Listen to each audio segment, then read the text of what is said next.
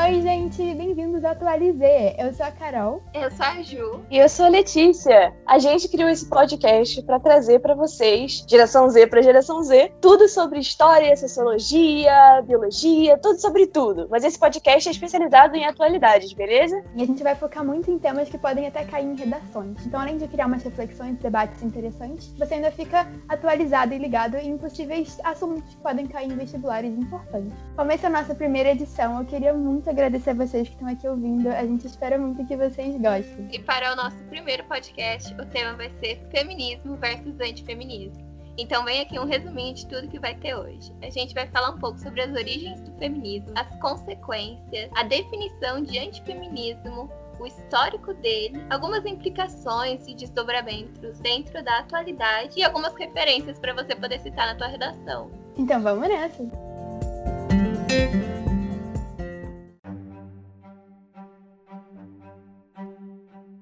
Bom, para começar, vou falar um pouquinho para vocês sobre a definição de feminismo que a gente achou que combina mais com o que a gente quer passar. Feminismo é descrito como um conjunto de movimentos sociais e políticos que buscam a igualdade de gênero, ou seja, combatem a opressão imposta pelo sistema sobre as mulheres e tentam conquistar direitos iguais entre todos os gêneros. O feminismo, especificamente, não tem uma origem certa, porque existe todo um período antes do feminismo que contribuiu em muito para pavimentar o caminho do que viria para frente. A primeira onda, a segunda onda, todas as feministas que nós conhecemos hoje, como Simone de Beauvoir e todo mundo que veio em seguida. Mas antigamente, bem na antiguidade clássica grega, a gente já tinha mulheres que faziam histórica num ambiente patriarcal, como, por exemplo, Safo, que era uma poetisa que escrevia sobre amor entre mulheres. Era uma das primeiras revolucionárias de sua época, já que naquela época os gregos acreditavam que mulheres não foram feitas para o amor, elas eram apenas instrumentos domésticos. Depois nós temos Hepátia de Alexandria, que era uma grande escolar e filósofa impressionante e incrível na história, que infelizmente não é ensinada na maioria das escolas. Ela foi extremamente importante e ela era professora na Biblioteca de Alexandria, que era conhecida no mundo clássico como a grande fonte de conhecimento. Temos também Cleópatra, que foi a líder do Egito, já na dinastia Ptolemaica, a última da dinastia, Ptolemaica, e que é muitas vezes concebida como líder sexual, como símbolo sexual. Mas não é exatamente essa a história.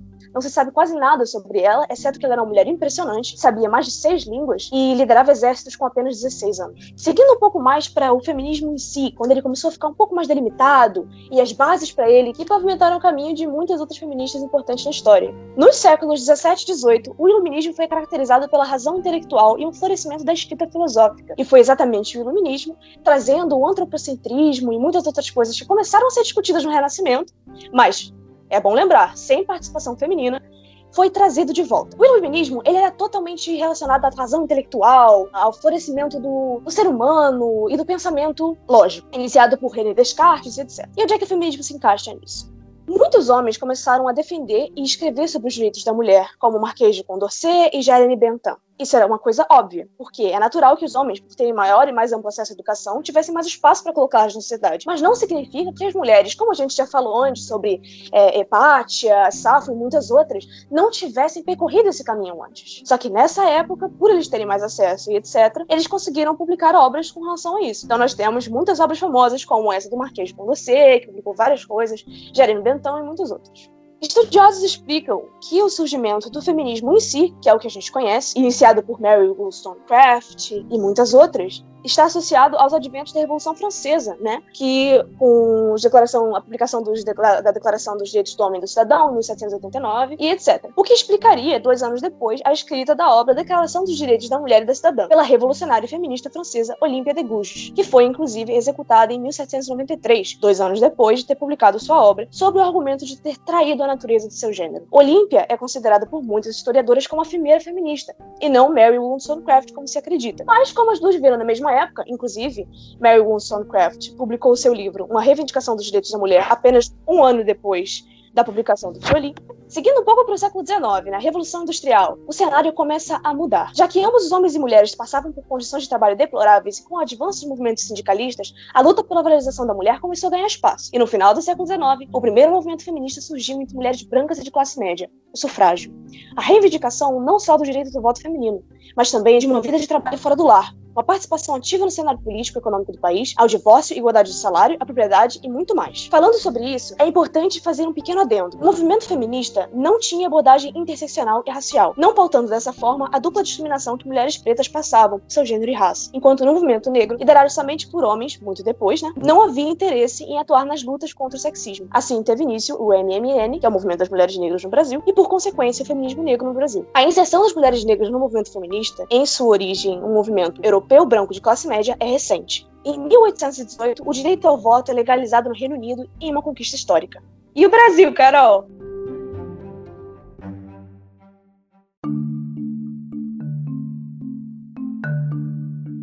Bem, no Brasil vai ser um período muito próximo também. Com a chegada de imigrantes no Brasil vindos da Europa, eles acabam trazendo também todas essas ideias revolucionárias, todas essas influências do iluminismo vêm junto. Então, é, a grande precursora do feminismo no Brasil vai ser a própria Mary Wollstonecraft, que vai ser traduzida pela Nízia Floresta Augusta. Além de trazer essa obra tão relevante né, para fomentar o movimento no Brasil, vai fundar a primeira escola para meninas. Então, foi algo bem revolucionário e vai despertar várias outras vertentes do movimento. É também é importante a gente falar que no Brasil o feminismo vai chegar durante a fase imperial. E então a luta principal foi pelo direito à educação feminina. Mais tarde daria uma possibilidade, né, de conscientização e participação na política até. Mas como eu falei, vai despertar várias vertentes do movimento, desde os mais moderados para os mais radicais. Então, por um lado, a gente vai ter o feminismo bem comportado, que são basicamente mulheres que querem se manter naquele papel social de só ficar cuidando da casa, respeitando o marido, mas querem ter um direito ao voto, um direito à educação. Querem somente umas demandas bem básicas até um feminismo mais atrelado com o próprio comunismo, então umas coisas bem mais extremas, mais revolucionárias. E entre esses dois vão ter vários outros movimentos, então é legal falar que no Brasil o movimento vai assumir facetas muito diversas.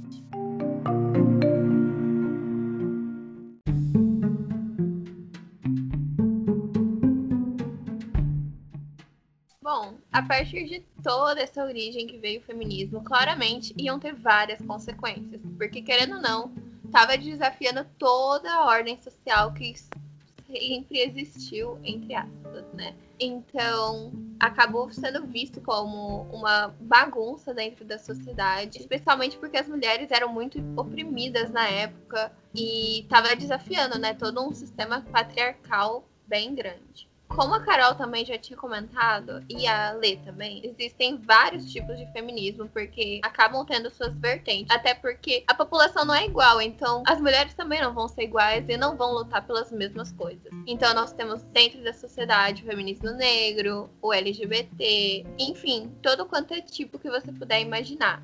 E tanto essa questão de quando a gente interliga feminismos, por exemplo, um feminismo que vai buscar não só igualdade de gênero, mas igualdade de raça, ou igualdade entre pessoas de sexualidades diferentes, quando está assim juntando diferentes minorias e lutas, a gente chama isso de feminismo interseccional. E ele vai ser muito presente ao longo do tempo.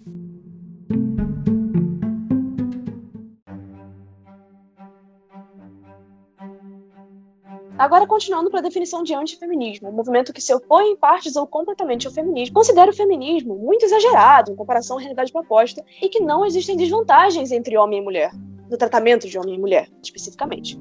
Enxerga muitas vezes o feminismo como algo contra os homens, não apoia a mudança da mulher na sociedade, e isso vem do filósofo Paul Gottfried, essa definição. Falando um pouco sobre o histórico do antifeminismo, ele vai surgir lá entre o século XIX e o século XX, já com 32 repartições formadas, de acordo com a Janet Chapman. E por que, que ele vai ter assim, um espaço tão grande? Por que, que ele vai ser algo tão forte, assim. Bem, como vocês podem ver, o tempo em que ele surgiu vai ser bem próximo do surgimento do próprio feminismo como um movimento articulado. Vai ser algo bem reacionário, porque a partir do momento em que as mulheres começam a demandar um papel na sociedade, uma inserção no mercado, direitos iguais, isso vai ser visto por muitos homens como uma crise da masculinidade. As mulheres estão demandando um espaço, então significa que nós, nós estamos perdendo nosso. Também é importante falar que muitas vezes o feminismo vai ser mal interpretado, principalmente nesse comecinho ele vai ser visto muitas vezes confuso é, com o feminismo, que é a meio oposto do machismo, né? Seria a gente considerar que as mulheres são um gênero superior e, enfim, querer impor uma opressão sobre os homens. Mas o feminismo é o completo oposto disso.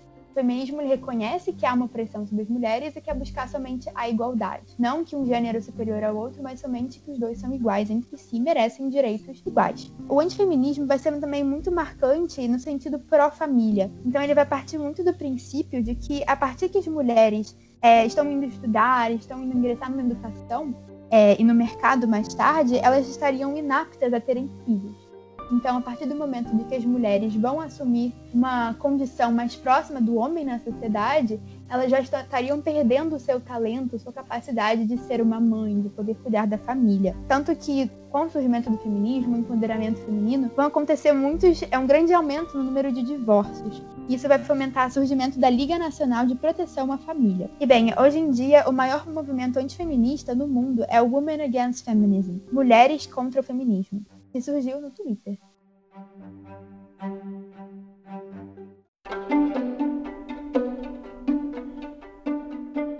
Tudo isso acabaram surgindo assim várias implicações e desdobramentos até mesmo na atualidade e que estão aí no nosso cotidiano depois de todo esse tempo. Algumas das vitórias feministas assim mais notáveis podemos dizer que foi a possibilidade do voto e também de estudar, ainda mais porque antes só homens brancos que votavam ou só homens brancos que podiam estudar e agora temos mulheres no mundo inteiro fazendo o próprio ensino médio, assim como faculdade, mestrado, doutorado, enfim. Também é importante a gente lembrar da invenção da pílula anticoncepcional, né, que trouxe a liberdade sexual feminina em 18 de agosto de 1960. Também acabamos tendo feministas muito notáveis, como a Malala, Simone de Beauvoir, Frida Kahlo, Marie Curie, Dandara no Brasil, Maria Quitéria, Berta Luz e Joana d'Arc, por exemplo, além de várias outras, claro.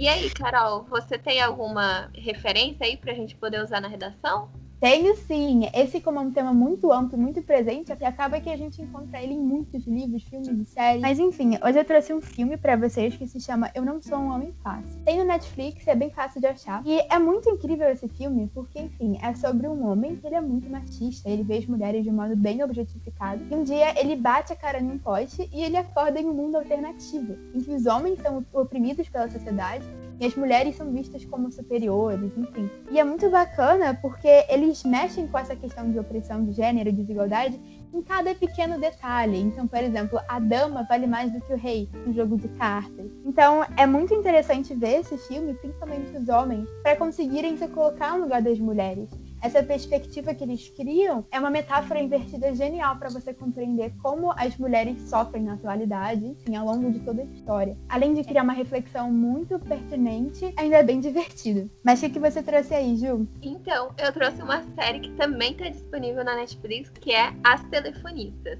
É uma série espanhola então ela acaba abordando todo o cenário europeu, especialmente em Madrid, dos anos 20, ao mostrar umas mulheres que são telefonistas, elas começam a entrar à força no mercado de trabalho espanhol e acabam tendo que lidar com várias situações machistas envolvendo o namoro delas, amizades, enfim, todas as consequências que trouxe realmente na vida pessoal de cada mulher da época.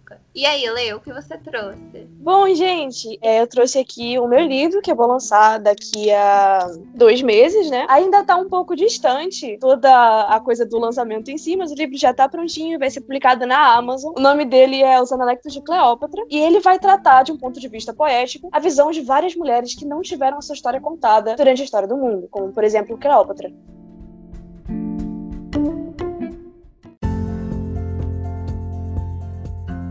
Nossa, gente, que referências interessantes, hein? Vale super a pena conferir depois. Mas é isso, muito obrigada para você que ouviu até aqui. A gente agradece muito. E de novo, eu espero muito que você tenha gostado. E não deixe de conferir nossas redes sociais, seguir o nosso canal e ficar ligado que vem muita coisa nova bacana aí. É isso, tchau, gente. Tchau. Tchau.